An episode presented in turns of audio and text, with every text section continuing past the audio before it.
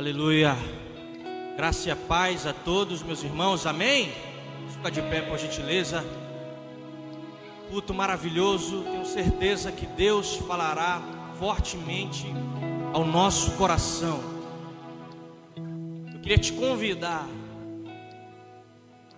a fechar os seus olhos e abrir completamente o seu coração.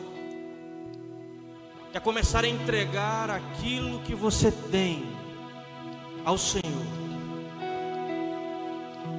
Tudo, tudo devemos entregar a Ele. O culto tão somente tem significado de entrega. Nós vamos cultuar ao Senhor entregando tudo que temos e tudo que somos. Vamos colocar diante dele, diante do trono da graça, a nossa vida Estamos como se fosse em cima do altar. Em cima do altar, sacrifício. Nós somos o sacrifício vivo. E esse sacrifício vivo deve ser agradável, puro, santo, perfeito. Pois quem vai receber este sacrifício é o Senhor Deus Todo-Poderoso, que fez os céus e a terra, está contemplando a sua vida nesse momento, está com seus olhos voltados para esta igreja nessa hora, e nós, como sacrifícios vivos, iremos nos entregar a Ele em adoração, em intercessão, em clamor, iremos derramar aqui as nossas lágrimas em direção ao trono dos céus, pois eu tenho certeza que hoje rios de águas vivas irão correr diretamente do trono do Pai para esta igreja para esse povo, para essa nação, para esse corpo de Cristo. Hoje nós vamos celebrar a Santa Ceia do Senhor. Momento tão maravilhoso, especial, poderoso, algo diferente irá acontecer nas nossas vidas através simplesmente da participação da ceia pois o sangue do Senhor Jesus continua sendo poderoso, o seu corpo continua sendo poderoso, a sua palavra continua sendo poderosa, a sua presença é viva e eficaz nas nossas vidas para fazer muito mais do que pedimos e muito mais do que pensamos. Senhor, meu Pai amado, te apresentamos nessa hora esta reunião, te apresentamos as nossas vidas, te apresentamos, Senhor Deus, o nosso coração. Toma Ele, toma nossa vida, como ser suave as tuas narinas. Nós estamos nos entregando a Ti mais uma vez, para dizer: faz de nós como Tu queres, faz da igreja como Tu queres, faz do nosso coração como Tu queres, nos arrebata com a Tua glória nessa noite, vem nos impactar com a Tua presença, sara os nossos corações, sara a nossa vida, sara nossas famílias, sara a nossa casa, sara a nossa nação, pois o nosso socorro vem de ti, a nossa salvação vem de ti. Oh, a vida eterna somente encontramos em ti. Oh Deus, iremos te adorar até que o Senhor venha, e quando o Senhor vier, continuaremos te adorando, continuaremos te buscando, continuaremos dizendo que o Senhor é o Deus da nossa vida, é o Deus da nossa história. Vem, tu és bem-vindo nesse lugar. Ei, fala ao nosso coração, pois estamos sedentos para te ouvir e famintos, oh, pela tua presença. Em nome de Jesus, em nome de Jesus. Você que está em casa, adore ao Senhor. Você que está aqui na nave, querido, abra o seu coração diretamente, se ligue com os céus, pois hoje Deus quer falar com a sua igreja. Aleluia!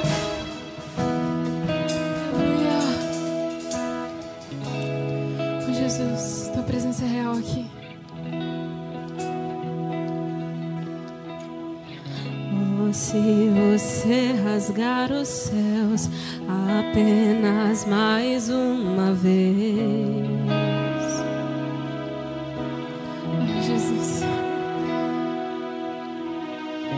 Oh, se você descer e fizer teus grandes feitos de novo.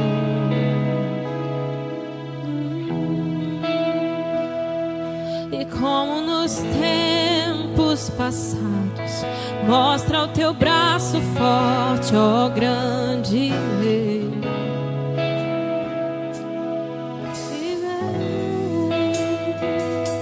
E mostra a esta geração teus prodígios e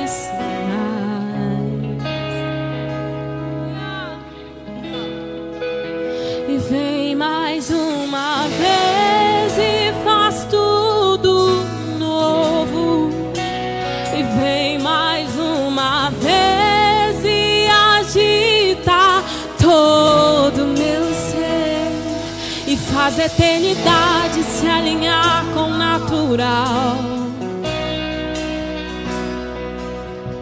E da terra nós que somos proclamamos: Aviva-nos, aviva-nos, aviva-nos, Senhor.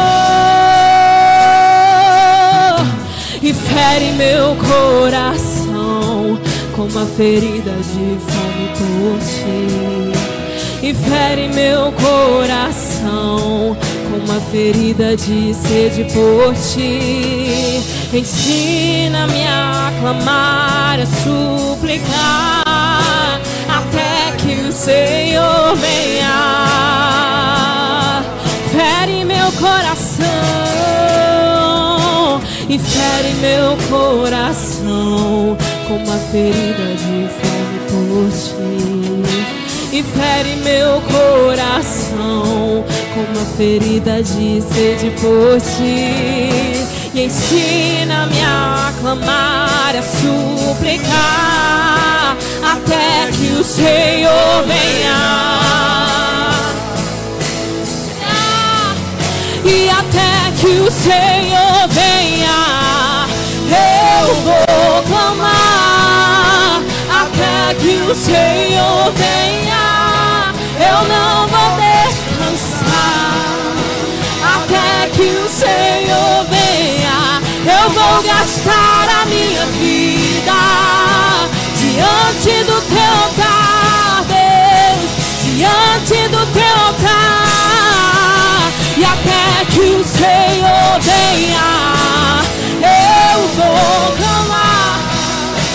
Até que o Senhor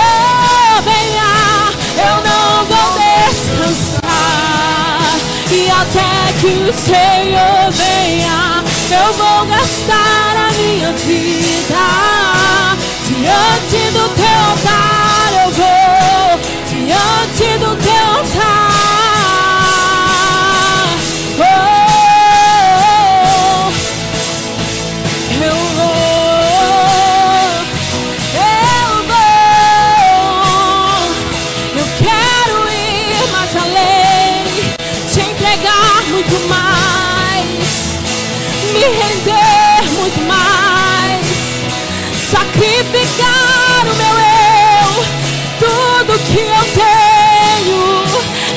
Te servir, é pra te louvar, é pro teu reino, Jesus. E nós sacrificamos tudo no teu altar, diante do teu altar, ao único que é digno, ao único que é digno de receber. Nós sacrificamos tudo, Jesus.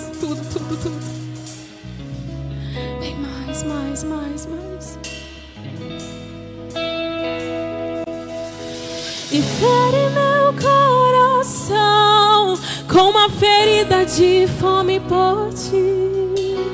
E fere meu coração com uma ferida de sede por ti, Deus. Ensina-me a clamar, suplicar, me ensina até que o Senhor venha. Eu quero te oferecer a perfeita adoração, Jesus. E até que o Senhor venha, eu vou clamar.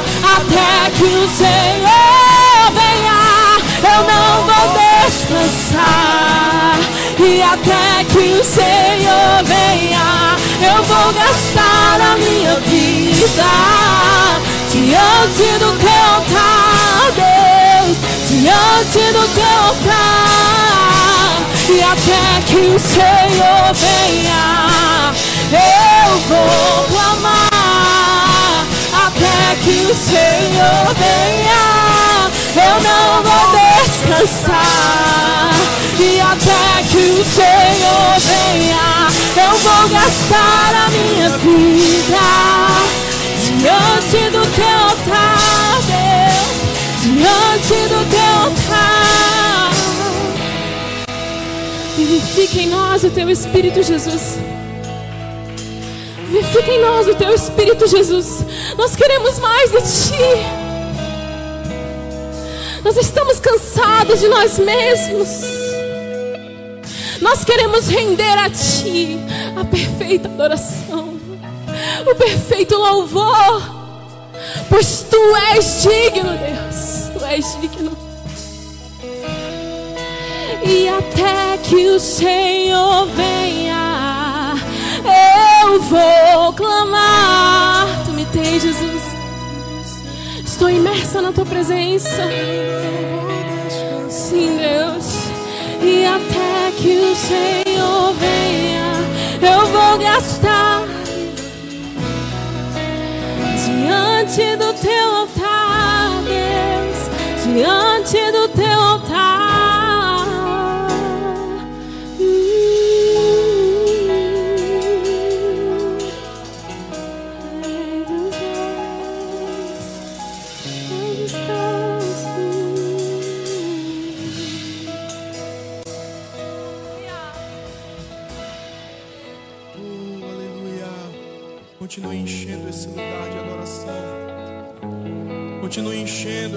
esse, ambiente de clamor pela presença do Senhor. Aleluia. Você pode erguer as suas mãos, engrandecer a Ele, dizer palavras de amor, palavras de adoração. Fique à vontade nesse momento, pois Ele é o Deus que se esvaziou de toda a sua glória toda a sua glória ele, ele deixou de lado por amor a você. Faça desse momento o seu altar de adoração. Você pode dizer as palavras mais sinceras que existem no seu coração, palavras que enalteçam o nome do Senhor, aleluia, porque Ele nos amou. O amor amou, aleluia. Fique à vontade nesse momento, Espírito Santo de Deus.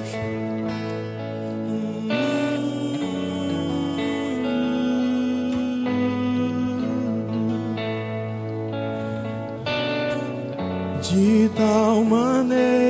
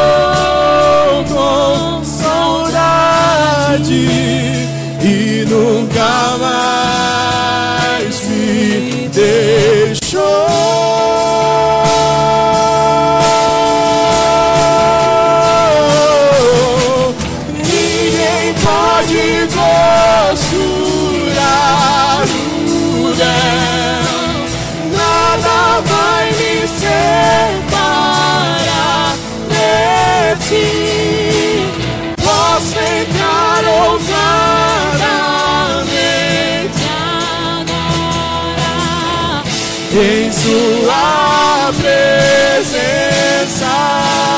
yeah. Ninguém pode costurar o véu, nada vai me separar de ti. Posso entrar ousadamente agora em sua presença.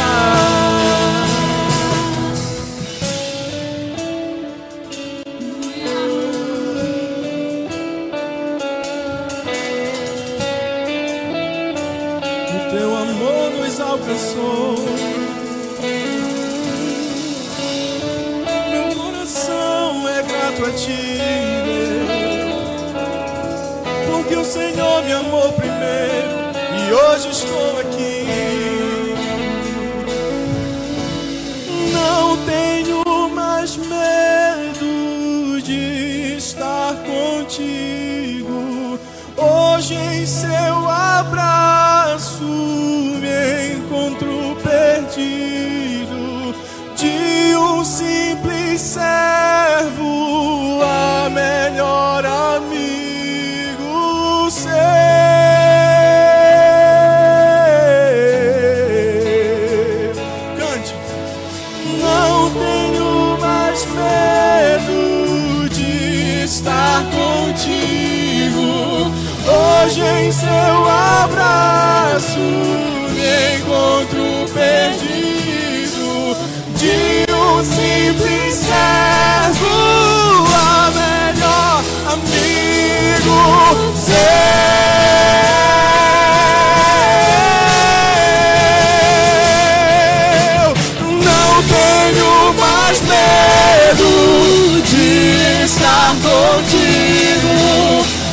Hoje em seu abraço me encontro perdido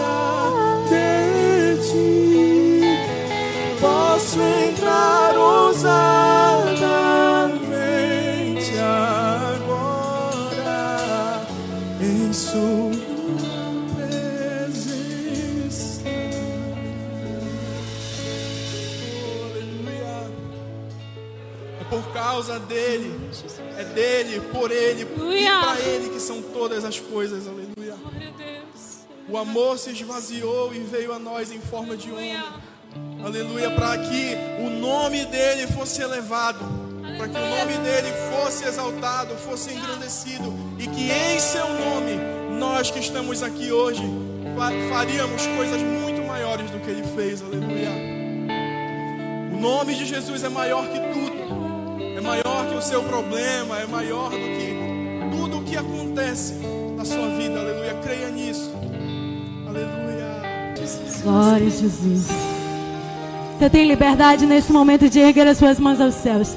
Faça isso comigo nessa hora. Erga as suas mãos aos céus. E diga assim a Ele: Senhor, o teu nome é poderoso.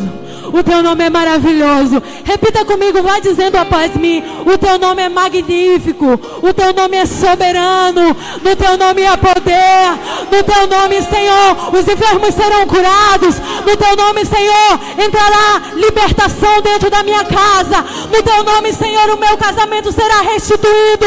No teu nome, Senhor, a minha família será alcançada. Você pode erguer a sua voz nesse momento e começar a profetizar no nome do Senhor Jesus, porque nesse nome há poder, porque nesse nome você vai conseguir vencer aquela luta que você nunca tinha conseguido vencer. O nome do Senhor Jesus cai por terra todas as cadeias.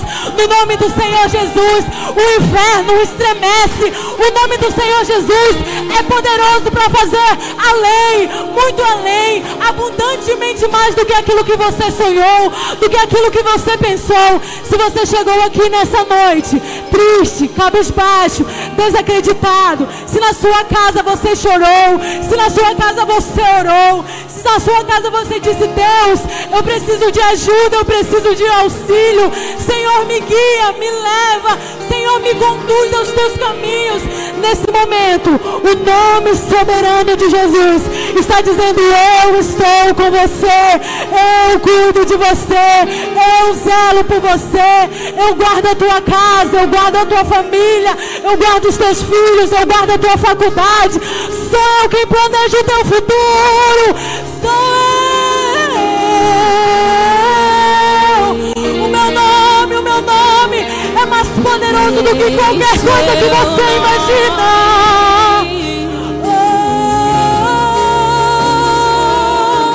O nome de Jesus. Ergue as suas mãos e diga em teu nome, Deus.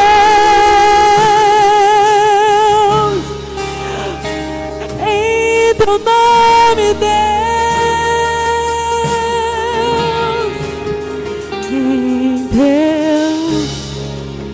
Cante.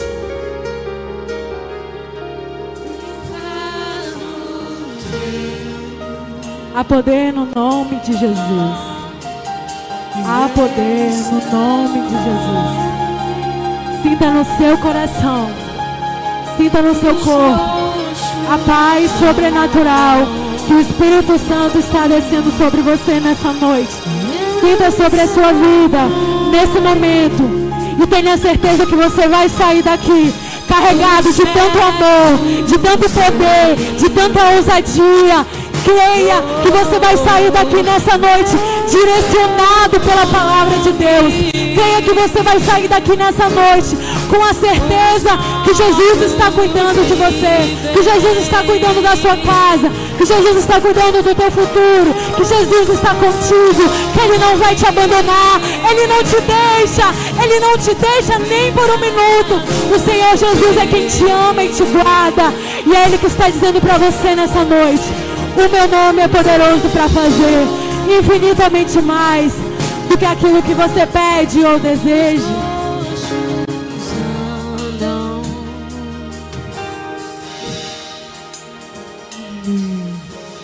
Se você crê que o nome de Jesus é poderoso, aplauda Ele nessa noite. Mas ofereça a Ele o melhor aplauso que você tiver. Ofereça a Ele o melhor louvor. Diga: Eu te amo, Jesus. Obrigada, Senhor. O teu nome é poderoso para fazer aquilo que eu sonhei. O teu nome é poderoso para realizar os meus sonhos. O sonho da minha família. Aplauda Ele. Diga: Glória a Deus. Aleluia. Oh, Jesus. Quantos estão felizes aqui? Diga: Uhul. Glória a Deus, tem muita gente feliz. Pode sentar, gente. Fiquem à vontade. Amém. Graça e a paz de Cristo a todos. Amém. É um prazer poder mais um domingo compartilharmos a palavra de Deus juntos conosco, que estamos aqui fisicamente na igreja e também com você que está em casa nos assistindo. Nós tivemos alguns problemas nos domingos anteriores com nossa transmissão online, mas pela graça de Deus já está tudo resolvido. O YouTube ele tem uma política muito rígida com relação aos louvores que cantamos, direitos autorais e outras situações. E Em alguns domingos ele acabou derrubando o nosso, o nosso link, mas Deus é bom e eu creio que isso não acontecerá mais. Amém? E hoje nós vamos compartilhar mais uma palavra. Vamos falar hoje sobre o tema Evangelho Praticável. Você fala para o pessoal ao seu lado aí, só se for da sua família, tá?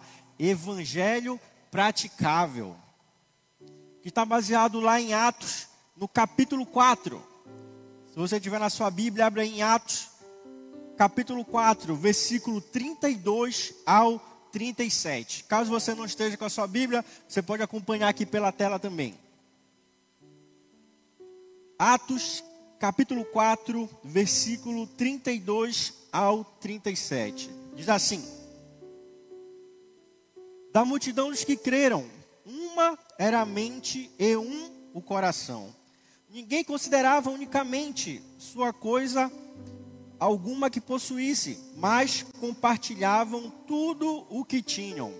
Com grande poder, os apóstolos continuavam a testemunhar da ressurreição do Senhor Jesus, e grandiosa graça estava sobre todos eles. Não havia pessoas necessitadas entre eles, pois os que possuíam terras ou casas as vendiam, traziam o dinheiro da venda e o colocavam aos pés dos apóstolos, que o distribuíam segundo a necessidade de cada um. José, um levita de Chipre, a quem os apóstolos deram o nome de Barnabé, que significa encorajador, vendeu um campo que possuía, trouxe o dinheiro e o colocou aos pés dos apóstolos. Queria repetir junto com vocês o versículo 36 e 37, os dois últimos versículos.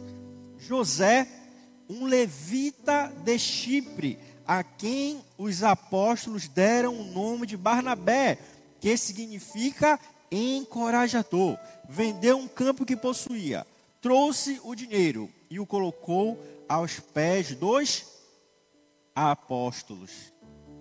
Hoje vamos falar sobre o evangelho praticável. E o que quer dizer esse tema? Quer falar nada mais, nada menos do que o propósito que nós devemos viver segundo a palavra de Deus. A nossa vida, os nossos afazeres, os nossos sonhos, os nossos desejos devem estar sempre alinhados com a vontade de Deus para nós. Porque senão, nós vamos viver a nossa vida distante do propósito de Deus distante daquilo do que ele realmente deseja que nós vivamos. Então, quando nós falamos em evangelho praticável, queremos falar de um evangelho que é real, de um evangelho que faz sentido, de um evangelho que nos faz realizado, de um evangelho onde nós podemos renunciar ao que for, mas nós vamos falar no final: valeu a pena, valeu a pena. Eu saí da minha cidade para viver o chamado de Deus mas valeu a pena. Eu troquei de emprego, mas valeu a, de, a pena. Eu troquei um relacionamento, terminei um relacionamento, mas valeu a, valeu a pena. Eu troquei o ramo da minha empresa, mas valeu a pena. É isso que se trata, o evangelho praticável. É o evangelho que realmente vale a pena ser vivido. Não é um evangelho onde nós possamos fazer o que for, ganhar milhões em reais, ganhar uma multidão, mas perder a nossa própria alma. Ganhar muito dinheiro, mas chegar no final da nossa vida e dizer: Eu não desfrutei de nada do que eu conquistei. Construir uma família e perceber que cada um vive a sua vida individualmente, não como uma família, mas como pessoas que talvez nem moram, como pessoas que talvez nem moram junto na mesma casa. Então, quando nós falamos de evangelho praticável, nós estamos falando de alinharmos a nossa vida com a palavra de Deus, alinharmos os nossos sonhos, os nossos propósitos, alinharmos todo o nosso dia a dia, todo o nosso futuro, o nosso presente, de acordo com a vontade de Deus para nós. Diante disso, eu queria que você fechasse seus olhos, para que a gente possa orar e pedir a Deus que Ele revele ao nosso coração essa noite aquilo que Ele deseja que seja alinhado na nossa vida de acordo com a Sua vontade. Aquilo que Ele deseja que seja mudado de direção na nossa caminhada, na nossa jornada, para nós voltarmos ao caminho dele para a nossa vida. Deus, nessa noite nós oramos a Ti, Senhor, e te pedimos, Pai, que o Senhor venha ajustar a nossa vida. Se nós estamos andando por caminhos tortuosos, desnivelados, venha aplanar um caminho na nossa vida. Se talvez, Deus, nós estejamos andando por um deserto, que não é a Sua vontade para nós, que o Senhor nos direcione ao seu caminho, que o Senhor nos leve a viver o Teu chamado, o Teu propósito na nossa vida, Senhor, para que nós possamos chegar no final de tudo e dizer: Eu combati o bom combate, eu guardei a fé, eu vivi o propósito que Deus queria para mim, eu vivi os sonhos que Deus queria para mim e de nada me arrependo. Se eu pudesse viver tudo novamente, eu viveria, porque eu sei que cada sofrimento foi para cumprir os chamados de Deus na minha vida, cada sorriso, cada momento de alegria foi de acordo com a vontade de Deus na minha vida. Amém. Aleluia. Se você lembra, quando nós lemos o texto base, lá no finalzinho, nós lemos de novo dois versículos. O versículo 36 e o versículo 37, que fala de um homem chamado José, mais conhecidos por nós como Barnabé, que significa encorajador. E se você leu bem, e eu creio que você leu e entendeu, a Bíblia fala que Barnabé, ele era um levita. De qual tribo ele era? Da tribo de Levi. Ele era um levita. E então, a Bíblia fala que ele tinha bens. Ele tinha bens. Ele pegou aqueles bens, vendeu tudo e entregou todo o dinheiro aos pés dos apóstolos. Vendeu tudo que ele tinha e entregou aos pés dos apóstolos. Eu sei que você já está me olhando com a cara de quem está entendendo tudo. Porque você sabe. E se você não sabe, quero convidar você mais uma vez a ir lá no canal do YouTube, no canal do QG do JC, Campos Marquês no YouTube, e assistir a aula sobre o Êxodo, sobre o livro de Êxodo. E você vai ver que a tribo de Levi, ela não tinha herança. Se você passar do livro de Êxodo e começar o estudo do livro de José, você vai ver que quando o povo hebreu conquistou a terra prometida, todas as tribos tomaram posse da sua terra, da sua herança. Quantas tribos tomaram posse da sua herança, da sua terra? Onze tribos, exceto a tribo de Levi. Eram doze tribos, uma não tomou posse da sua herança. Por quê? A tribo de Levi, ela foi separada especificamente para trabalhar no santuário de Deus, no templo, no tabernáculo. No final do livro de Êxodo, a gente vai ver Moisés trabalhando incansavelmente até terminar o tabernáculo. A única diferença da tribo de Levi era essa. Todas as demais tribos iriam sustentar eles. E eles iriam trabalhar exclusivamente para a obra de Cristo. E não receberiam herança. Não teriam herança. E então você está se perguntando agora: por que Barnabé tinha bens? Se a tribo de Levi não tinha herança? o que que ele fazia com bens? Por qual motivo ele tinha propriedades? Se a tribo dele não tinha herança. Por quê? Ele estava fora do propósito de Deus. Ele estava vivendo distante do propósito de Deus para a vida dele. Ele estava vivendo algo que, humanamente falando, não era errado. É errado você ter uma casa, é errado você ter um terreno, é errado você ter um carro. Não. Mas especificamente para aquela tribo, para aquelas pessoas, eles não poderiam ter bens. Não poderiam. A herança deles era o Senhor. Somente isso. Somente isso. E você sabe, muitas vezes não é difícil para nós dizermos não para coisas que são pecados claros. Pecados claros, não é fácil para nós dizermos não. Quando Jesus chegou com aquele jovem rico, ele falou para o jovem: Você obedece os mandamentos? Você cumpre cada um? O jovem falou para Jesus: Senhor, bom mestre, eu cumpro todos, sou irrepreensível, todos eu cumpro, por isso eu mereço a salvação, por isso eu mereço um local na eternidade. Jesus falou para ele: Falta-te ainda uma coisa, falta uma coisa ainda para você. Vá e venda todos os seus bens e entregue aos pobres e distribua aos pobres. E então aquele jovem falou que isso ele não poderia fazer. Isso ele não poderia fazer. Você sabe, renunciar às coisas proibidas é fácil, mas difícil é renunciar às coisas lícitas, mas que não são a vontade de Deus para nós. É pecado. Você está trabalhando onde você está?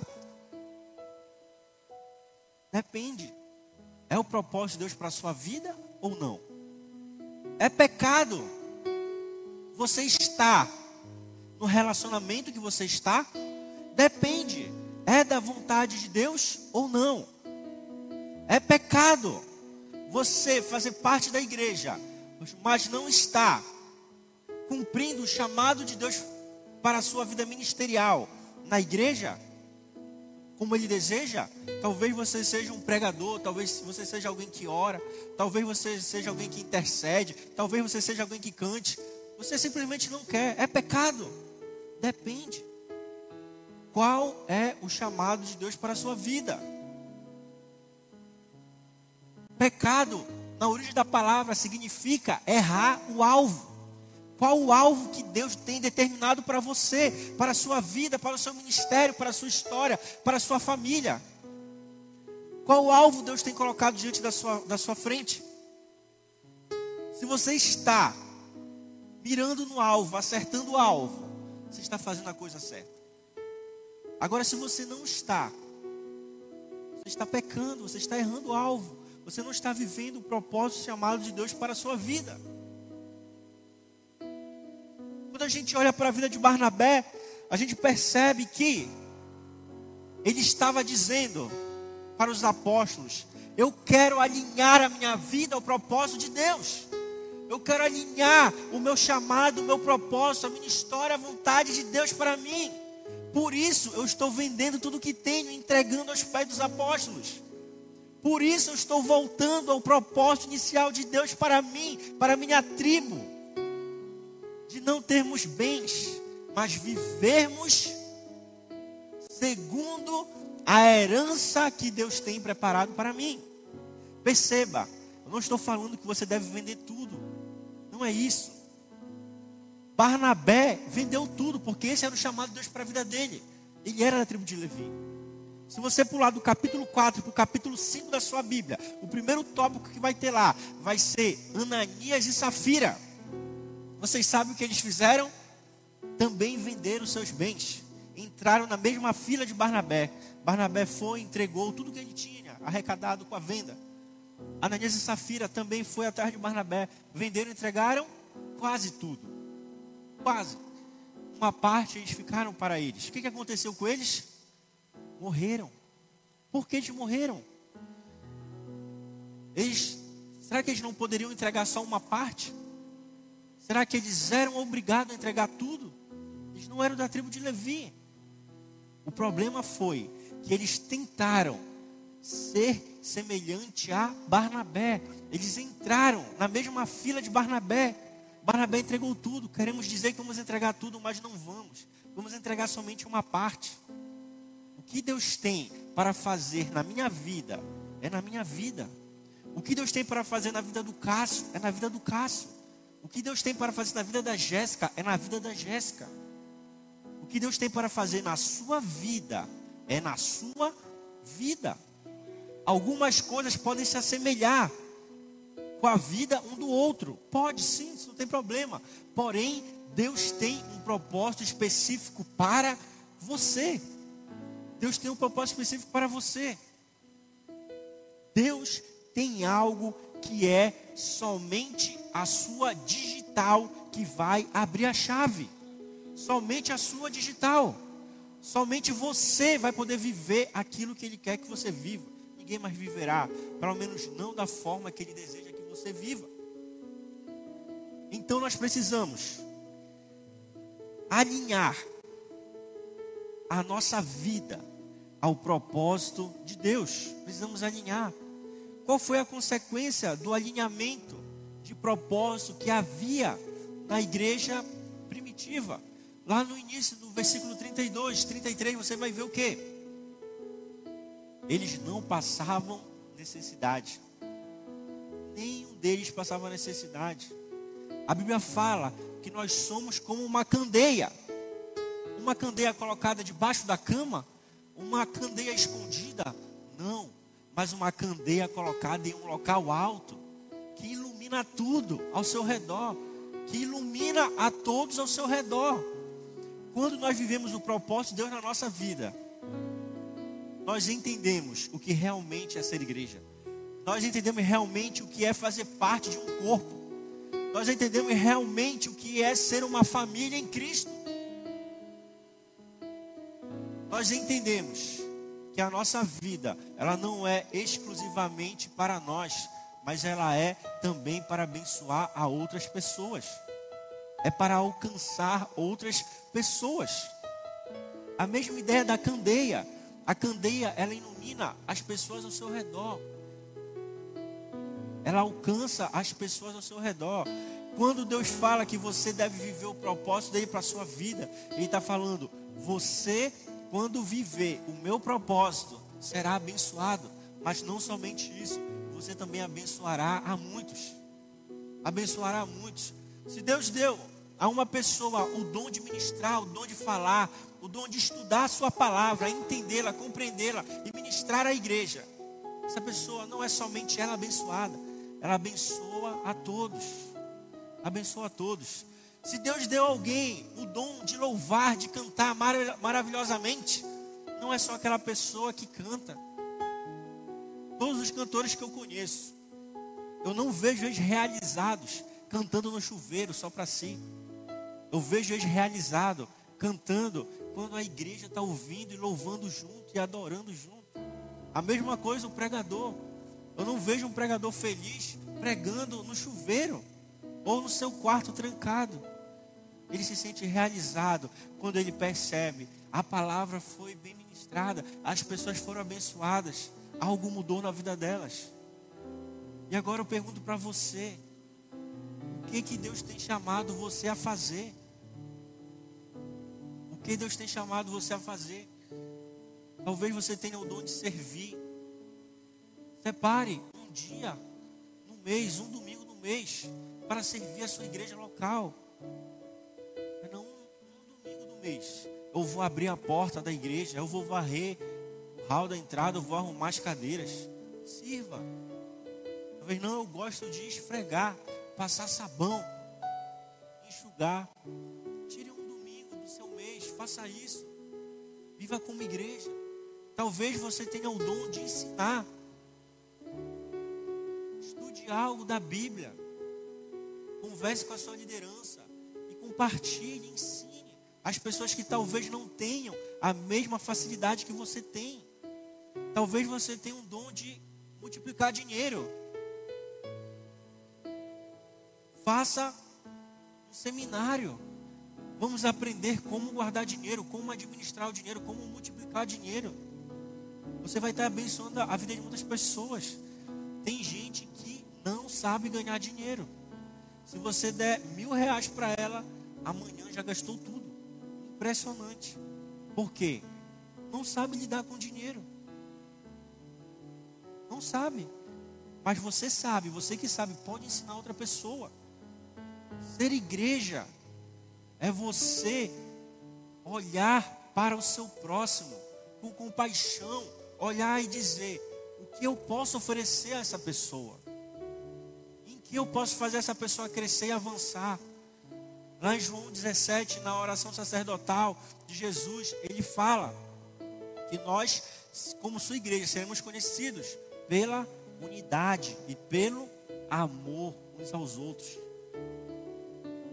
Eu queria desafiar você a olhar para a sua vida, olhar para a sua vida e olhar para a sua igreja local e ver que eu posso ajudar, no que eu posso fazer com que a minha igreja local seja uma igreja melhor, seja uma igreja mais aconchegante, seja uma igreja onde realmente nós possamos cada um viver o sacerdócio de Cristo para a nossa vida. Mas para isso, alguns sofismas da nossa mente precisam ser quebrados. Sofismas são falsas verdades. São coisas que parecem ser verdade, mas na verdade são mentiras. Duas palavrinhas para você não esquecer. Quando está estudando teologia, a gente aprende sobre o querigma e sobre o didaquê.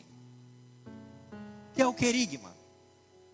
Geralmente, nos ensinos de Cristo, nos ensinos de Paulo, nas suas cartas, nos evangelhos, a gente percebe dois momentos dois momentos. O primeiro momento é o momento do querigma.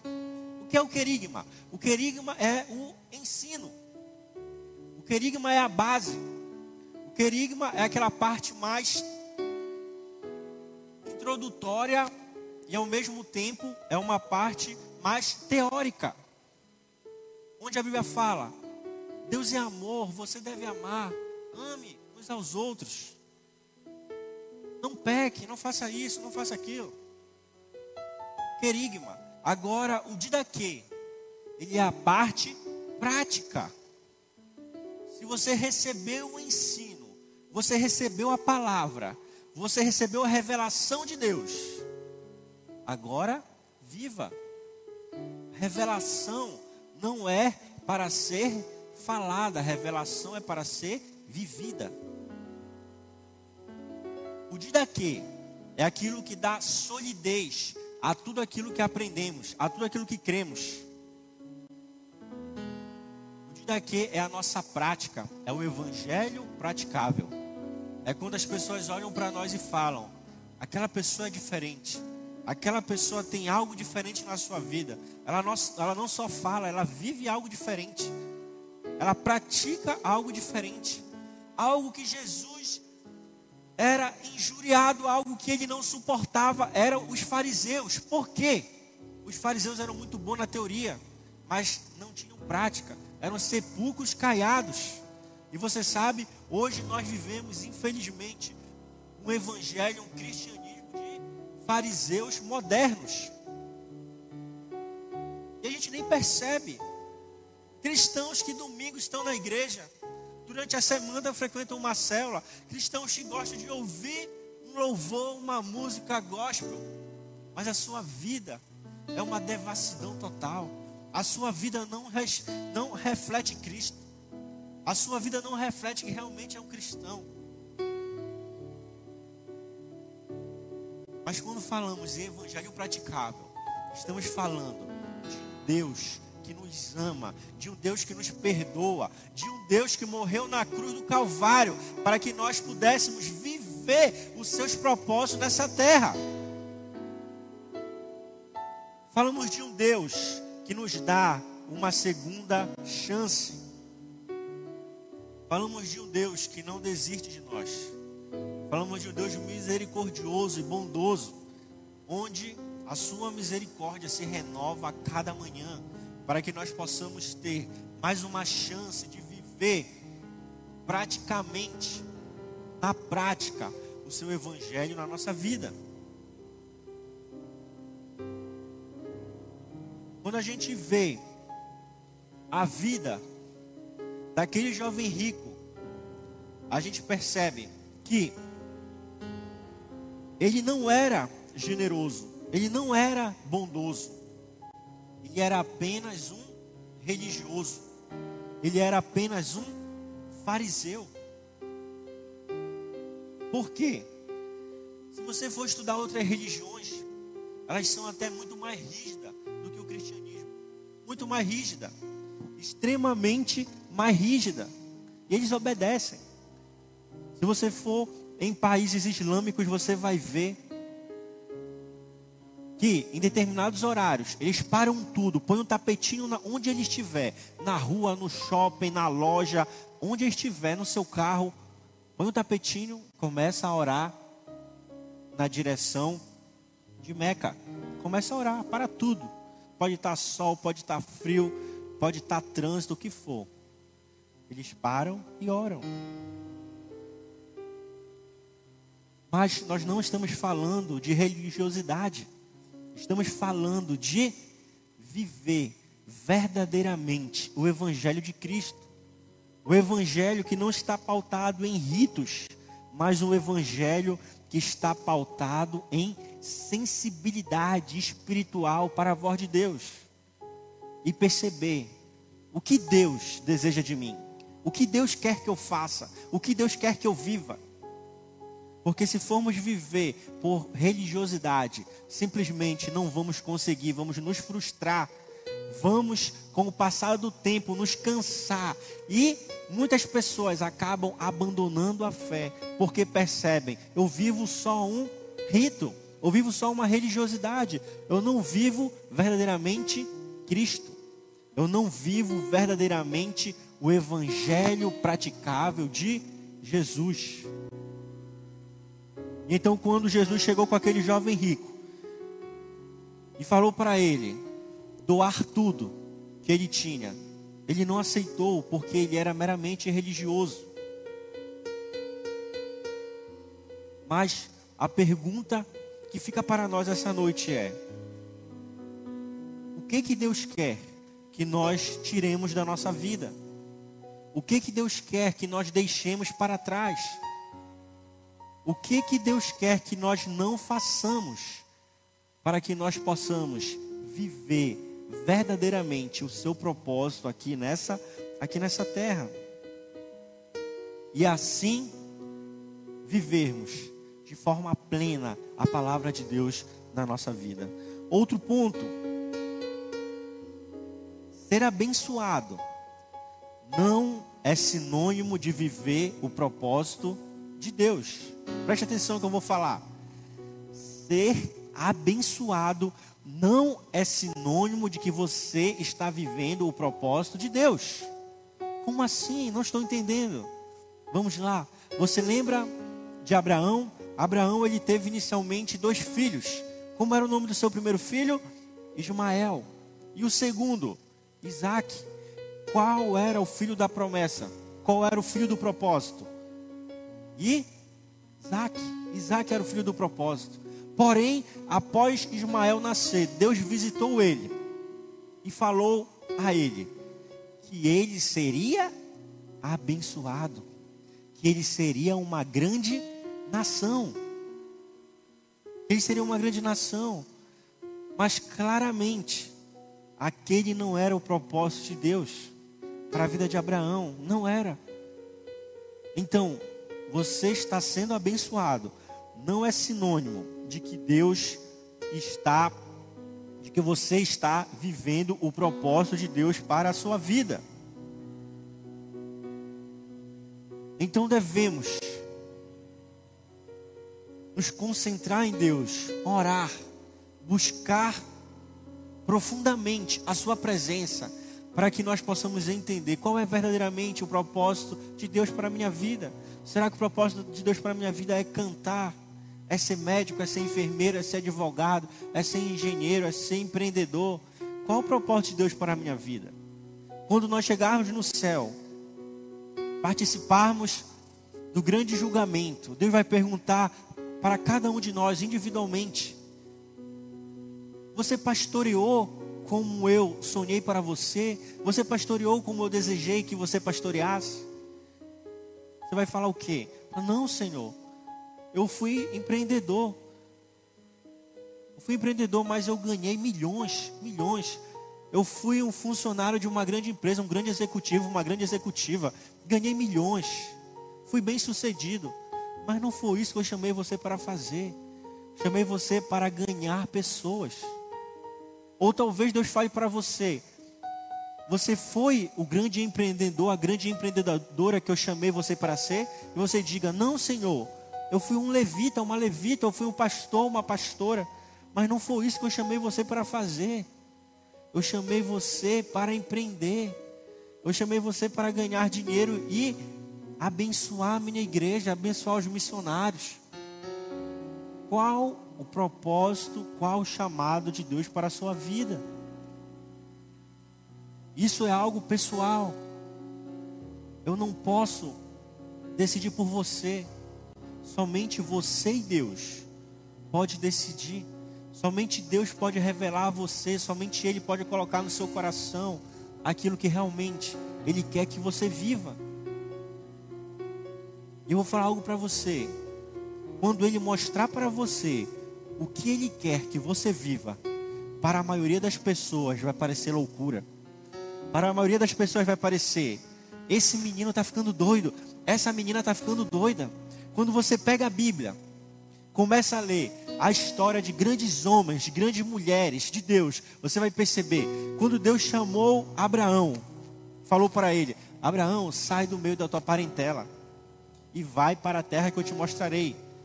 Em outras palavras, Deus falou para Abraão: Abraão, larga tudo, deixa tudo, deixa tua família, deixa teus amigos, aqueles que cresceram contigo, e sai andando vai-te embora.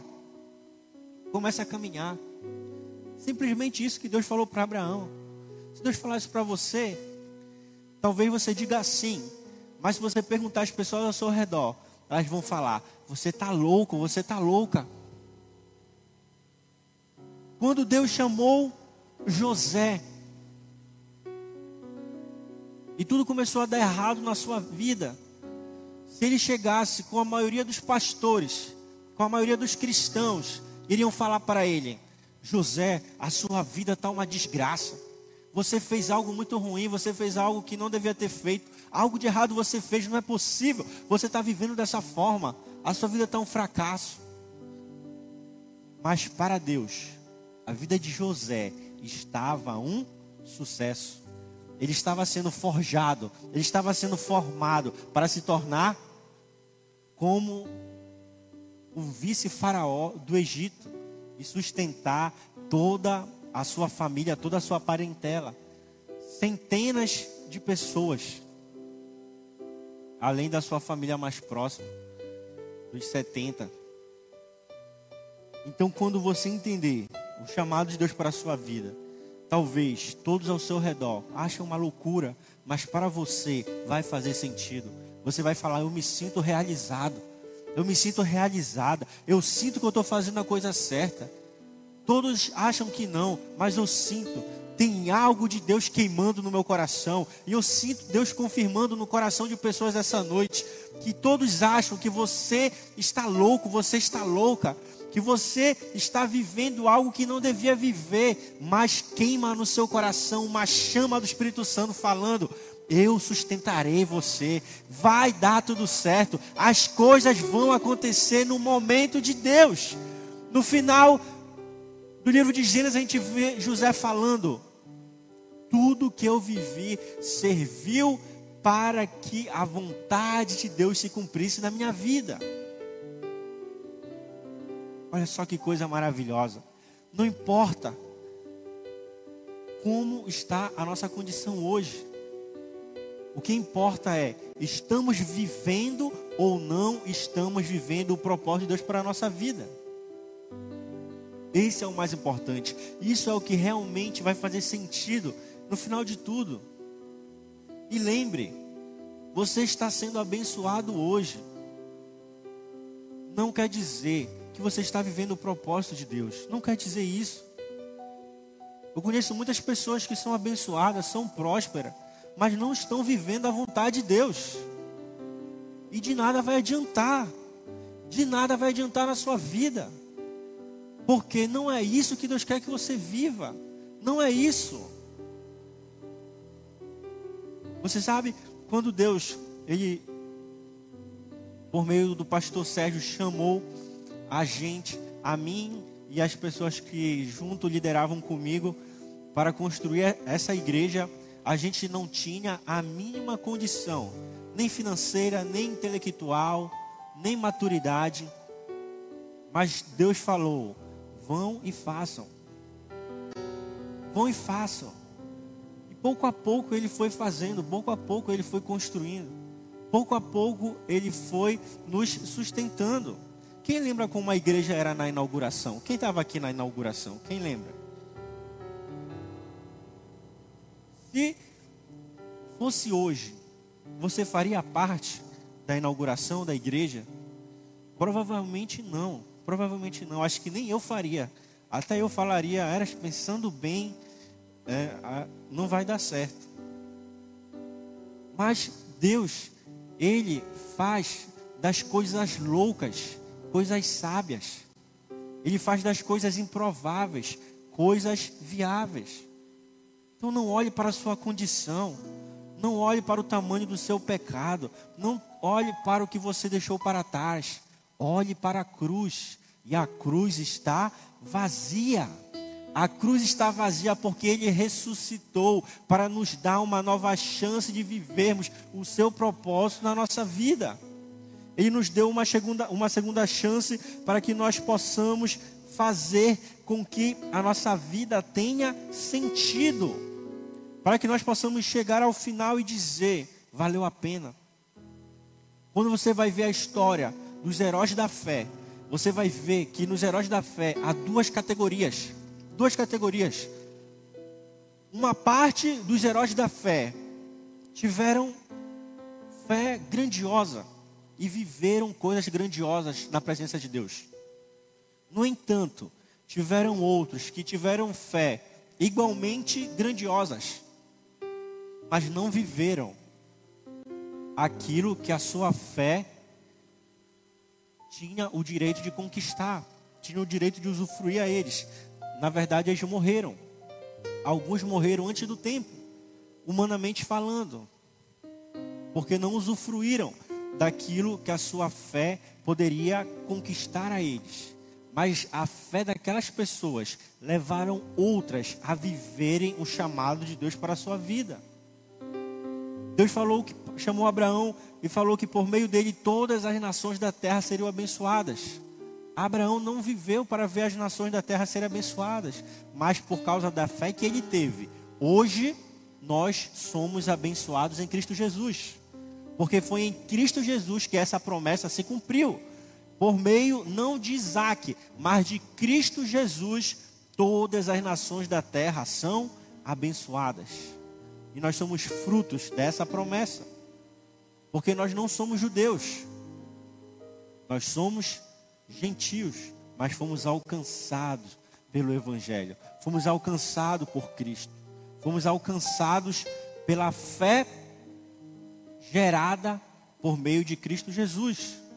Então eu creio que essa noite é uma noite de alinhamento, onde Deus ele deseja que o nosso coração seja alinhado ao dele, onde nós possamos conduzir a nossa vida segundo a vontade dele, segundo o seu querer segundo a sua vontade, segundo os seus desígnios. Quando a gente vê lá em Atos, os apóstolos, os membros da igreja primitiva vendendo tudo, não é que Deus queira que a gente venda tudo. Não é isso, é uma questão de propósito. A Bíblia não fala que aquelas pessoas não tinham nada. Não fala isso. Fala que eles vendiam quando havia necessidade ou vontade. E dá ainda o exemplo de Barnabé. Especificamente mostra o que foi que ele fez.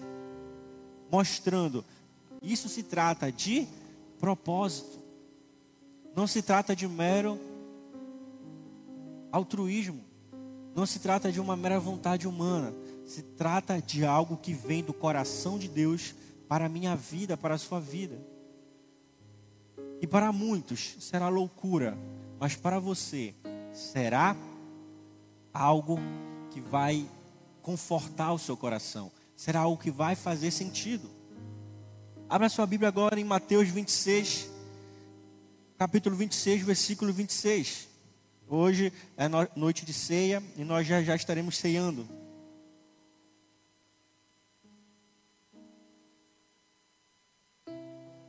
Mateus 26, 26 diz: Enquanto comiam, Jesus tomou o pão, deu graças, partiu e o deu aos seus discípulos, dizendo: Tomem e comam, isto é o meu corpo.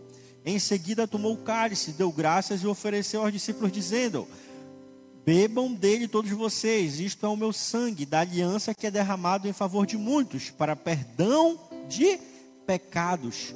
Eu digo que de agora em diante não beberei deste fruto da videira, até aquele dia em que beberei do vinho novo com vocês no reino de meu Pai. Depois de terem cantado o hino, saíram para o monte das oliveiras. Se você ler os versículos anteriores, você vai perceber que na noite em que Jesus ceiou com seus discípulos, era a noite em que ele seria traído e era a noite que estava próximo da sua morte, em que ele seria entregue e no dia seguinte seria morto. Mesmo assim, ele reúne todos os doze, até o que iria trair ele, e ceia com eles. Se você for lá no versículo 20, você vai ver que Jesus, ele sentou à mesa. Sentou à mesa com seus discípulos. Não havia discípulo debaixo da mesa. Não havia discípulo fora da mesa. Não havia discípulo distante de Jesus. E você sabe quem eram esses discípulos? Eram o mesmo. Eram os mesmos que iriam abandonar Jesus quando ele estava sendo crucificado eram os mesmos discípulos que iriam trair ele por moedas de prata. Eram os mesmos que iriam mentir dizendo que não o conheciam. Mesmo assim, ele os chama: venham para a mesa, venham ceiar. Esta ceia, o meu sangue, é para o perdão do pecado de vocês. Eu sei o que vocês fizeram, eu sei o que vocês vão fazer. Mesmo assim, vocês conheceram o meu espírito, conheceram a minha palavra, conheceram a minha presença, porque eu não vou desistir de vocês. Em algum momento eu vou desejar, eu vou querer que o seu propósito seja alinhado ao meu propósito e nós possamos viver a vontade de Deus na nossa vida. Por isso eu creio que nessa noite Deus ele está nos chamando para sentarmos à mesa com Ele e falarmos: Senhor, eu tenho pecado, Senhor, eu me desviei, Senhor, eu fui fraco, Senhor, eu não vivi o seu propósito como deveria, o Senhor me direcionou para um caminho, mas eu fui para o outro, Senhor, o Senhor deseja que eu faça algo, mas eu desejei fazer aquilo que o meu coração quis, mas hoje eu quero sentar à mesa com o Senhor, eu quero comer do seu pão, eu quero beber do seu vinho, porque isso é para o perdão dos meus pecados, isso é para que eu possa ter uma nova chance, isso é para que eu possa viver o seu propósito na minha vida e dizer: valeu a pena, valeu a pena. É para eu poder dizer que o meu Deus é misericordioso, é bondoso, Ele me dá uma chance, uma nova chance de viver verdadeiramente a Sua vontade na minha vida.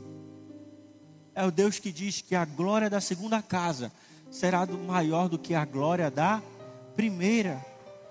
Queria que você ficasse de pé e nós possamos juntos orar, louvar a Deus. E daqui a pouco nós estaremos ceando. Daqui a pouco estaremos cercando a mesa com o Senhor. Mas eu queria que você colocasse no seu coração tudo aquilo que de alguma forma traz tristeza a você. Tudo aquilo que de alguma forma bloqueia você em caminhar em direção à vontade de Deus. Se você está chateado com algo, chateado com alguém, você está com seu coração endurecido, peça a Deus agora, libere perdão, libere amor, assim como Ele nos amou, também ame, assim como Ele nos perdoou, também perdoe. Talvez você fale, eu errei, a minha, o meu erro foi tão grande, a minha falha foi tão grande, não sei se eu conseguirei novamente. Deixa eu falar algo para você.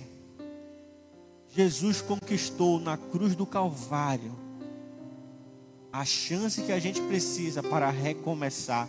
Por isso, o ministério da cruz é conhecido como o ministério da reconciliação. O ministério da reconciliação. Deus hoje ele quer reconciliar a sua vida com a vida dele, quer reconciliar o seu espírito com o espírito dele. Feche seus olhos, põe a mão no seu coração nesse momento. Vamos orar a Deus, logo em seguida nós estaremos louvando. Põe a mão no seu coração, vamos juntos orar. Deus, nesse momento, meu Pai, nós abrimos o nosso coração para Ti. Nós abrimos totalmente a nossa vida para Ti e te pedimos, Senhor, perdão, perdão porque fomos fracos, perdão porque fomos falhos, perdão porque o Senhor falou ao nosso coração, mas nós quisemos ouvir somente a nossa voz, o nosso orgulho impediu de ouvir a Sua voz, o nosso orgulho impediu de seguirmos o Teu caminho, assim como aquele jovem rico, nós muitas vezes somos apenas religiosos, mas não conhecemos verdadeiramente quem tu és. Senhor, perdão, porque quando eu estava passando por necessidade na minha vida, eu blasfemei, eu falei mal do Senhor, eu fiquei injuriado, eu fiquei chateado, mas hoje eu vejo que em tudo o Senhor cuidou de mim, que em tudo o Senhor estava preparando uma bênção grandiosa, maravilhosa para a minha vida. Senhor, perdão se em algum momento eu me desviei do seu caminho, eu me afastei de ti, mas eu te peço, Senhor, que nessa noite o Senhor venha reconciliar, alinhar a minha vida, a sua vida, que o seu sangue que é simbolizado pelo suco de uva, pelo vinho, ele venha hoje limpar os meus pecados, limpar a minha vida, apagar o meu passado e me liberar para viver um presente e um futuro repleto dos seus propósitos para a minha vida. Meu Pai, que essa noite que eu vou me alimentar do seu pão, eu possa ter a força necessária, o vigor necessário para dizer não ao pecado para dizer não àquilo que não lhe agrada, mas dizer sim à sua vontade para mim, que para o mundo pode parecer loucura, para todos pode parecer loucura, mas para ti vai fazer sentido, para o Senhor vai fazer sentido e para mim haverá uma confirmação no meu coração de que eu estou fazendo a coisa certa, de que eu estou trilhando o caminho certo. Então, Senhor, te pedimos essa noite, tenha misericórdia da nossa vida. Tenha misericórdia, Senhor. Não nos deixa nos afastarmos do centro da Sua vontade. Por mais que tenhamos errado, por mais que tenhamos falhado, Deus, não afasta de nós o Teu Espírito. Tudo que faz sentido para nós é vivermos debaixo da Sua vontade, é vivermos debaixo do Seu querer. Deus, assim como quando Davi pecou, ele não se preocupou com o seu palácio, ele não se preocupou com seus tesouros, o quanto ele tinha de ouro guardado ou de prata. Ele se preocupou em dizer: Senhor, não afasta de ti, não afasta de mim o teu espírito. Nessa noite, Deus, nós pedimos somente uma coisa para ti: não afasta de nós o teu espírito. Não afasta de nós, Senhor, a tua presença. Não afasta de nós a tua promessa. Não afasta de nós, Senhor, a tua presença. Pois a sua presença é o que nós temos de mais valioso. A sua presença é o que faz tudo da nossa vida fazer sentido. Deus, vem nos renovar essa noite. Vem nos renovar essa noite. Santo Espírito de Deus. Vem restaurar, Senhor, o seu chamado na nossa vida. Vem restaurar a nossa vida de acordo com a sua vontade, de acordo com o seu querer.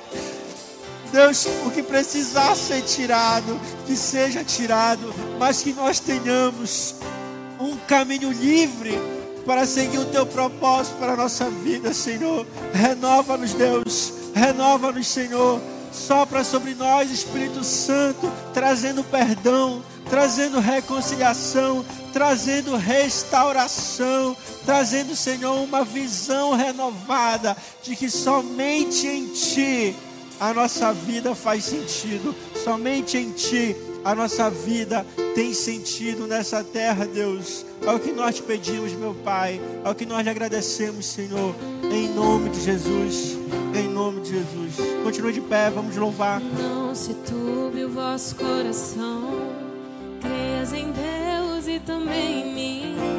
Na casa de meu Pai há muitas moradas. Se não fosse assim, eu não teria dito. Vou preparar-vos um lugar e eu virei e vos levarei para mim mesmo. Vós conheceis o caminho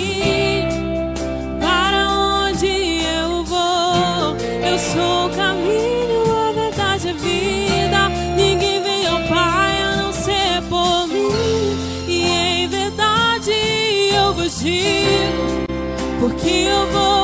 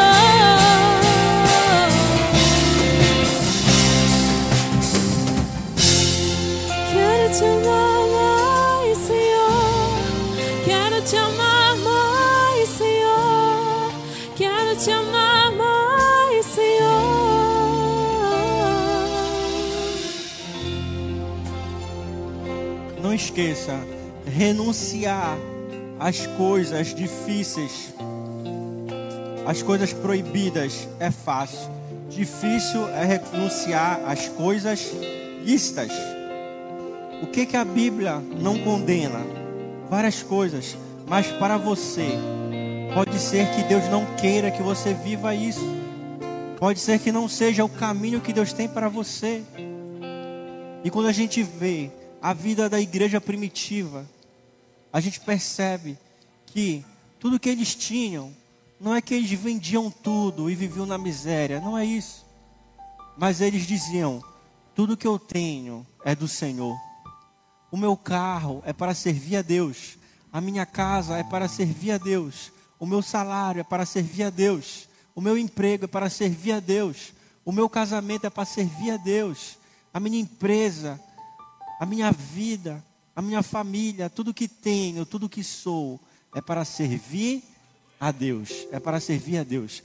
Nesse momento que a gente vai ceiar, eu oriento você a que não é batizado nas águas, não ainda desceu as águas, que não sei com a gente. Mas se você já é batizado nas águas por algum motivo, você não está ceando, ou você passou um tempo distante da igreja e sente cear, eu queria convidar você a cercar a mesa conosco essa noite.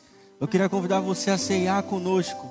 Quando a gente lê lá em Coríntios, que a Bíblia fala que não devemos ceiar indignamente, ela não está falando em relação à pessoa, sobre você ser indigno, mas ela está falando sobre o modo como a ceia era feita, como era dividido o pão, como era dividido o, o vinho.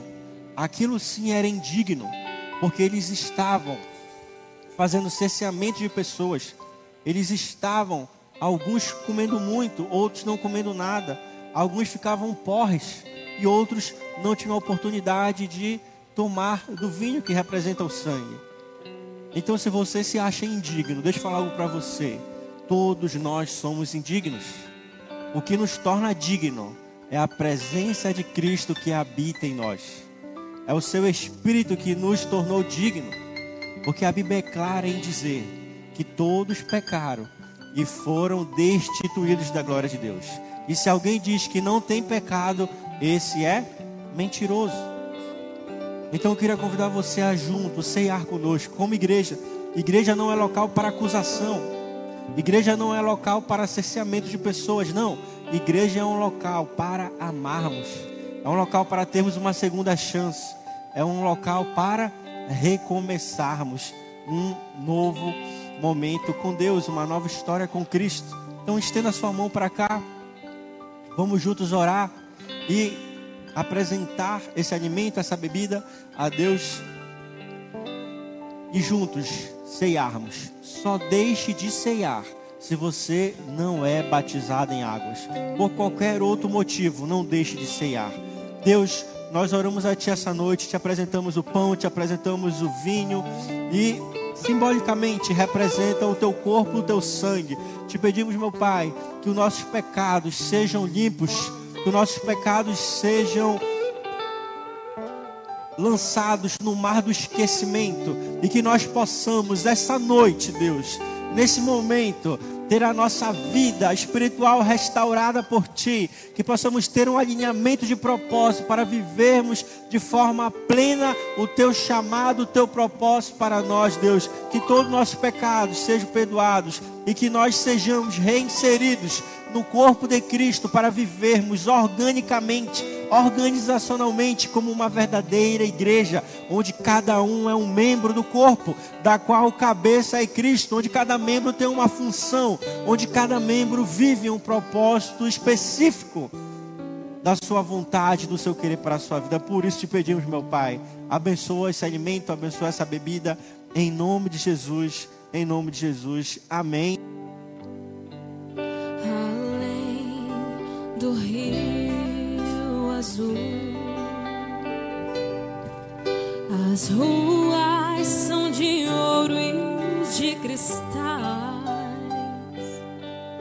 Ali tudo é vida, ali tudo é paz, morte, choro. Nunca mais tristeza e dor.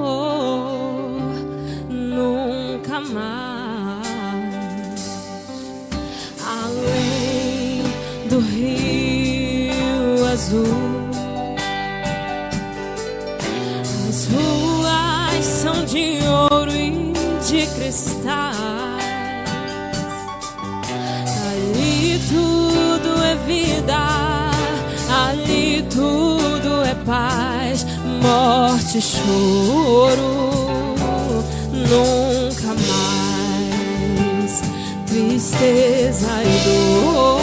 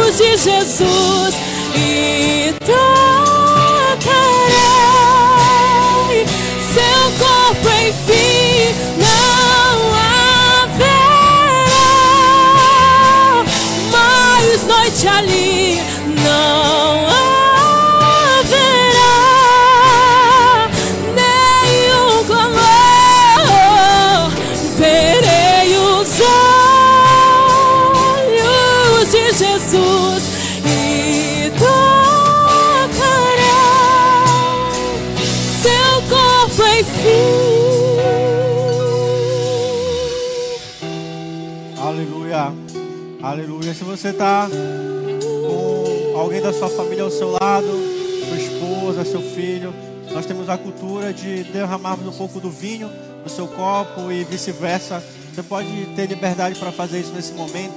E logo em seguida nós estaremos ceando, somente se for da sua família, tá bom?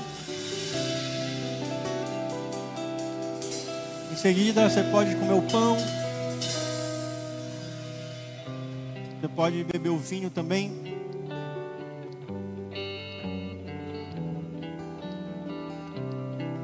Declarar nessa noite que em Cristo nós temos o perdão do nosso pecado. Que nele nós temos liberdade para viver o seu chamado na nossa vida. E que nós temos a grande esperança de vivermos eternamente ao seu lado no céu, onde nós o adoraremos em espírito e em verdade. 24 horas, dia após dia, porque na verdade nós seremos atemporais, nós iremos viver naquele local onde as ruas são de ouro e o mar e os rios são como cristal. Não haverá mais pecado, não haverá mais dor, não haverá mais fome, não haverá mais doença, só haverá a gloriosa presença do nosso Deus, do nosso Senhor, que nos livrou, nos libertou de todo o pecado, para vivermos eternamente ao seu lado, na cruz do Calvário. Aleluia, aleluia, aleluia, aleluia. Glória a Deus, louvado seja o nome do Senhor. Teve alguém que não pegou o pão ou vinho? Teve alguém? Não, todos pegaram.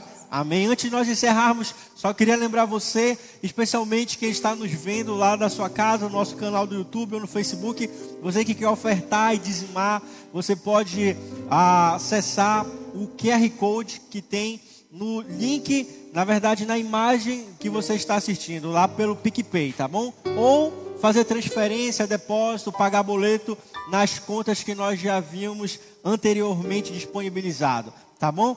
E lá fora nós temos o QG Story. As meninas têm umas Bíblias maravilhosas, algo especial para você. Se você está precisando de uma Bíblia nova, se você está precisando de alguns acessórios para o seu smartphone, você não pode deixar de dar uma olhada lá no QG Story, tá bom?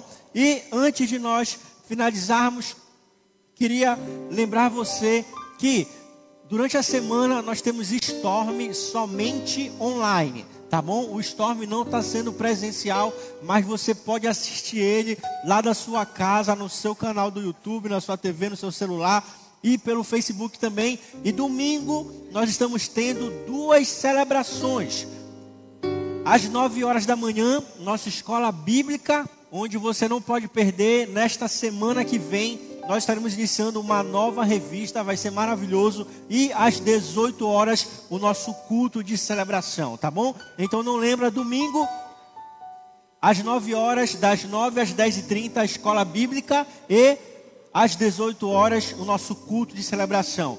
Feche seus olhos, põe a mão no seu coração, vamos orar antes de nós estarmos encerrando o culto e agradecer a Deus por esse momento tão especial de cultuarmos e adorarmos a Ele na santidade da Sua presença e gloriosa, que nos traz transformação, que nos traz mudança, que nos traz esperança para dias melhores. Senhor, nós te agradecemos, meu Pai, por esse culto tão maravilhoso, onde nós podemos oferecer a Ti o nosso melhor sacrifício, o nosso melhor culto, a nossa melhor adoração. E te pedimos, meu Pai, nos incomoda durante toda essa semana, para que nós voltemos aos teus caminhos, para que nós voltemos ao centro da sua vontade, para que haja um alinhamento do seu propósito com o propósito que nós estamos vivendo, porque não vale a pena viver longe da sua promessa, não vale a pena viver longe do seu caminho para a nossa vida. É o que nós lhe pedimos, é o que nós lhe agradecemos em nome de Jesus e que a graça de Jesus, o amor de Deus e a consolação do Espírito Santo seja com você e com toda a sua família. Que você tenha uma semana extremamente abençoada, em nome de Jesus. Vamos dizer junto um amém bem forte no 3. Um, dois, três. Amém. Que Deus abençoe você.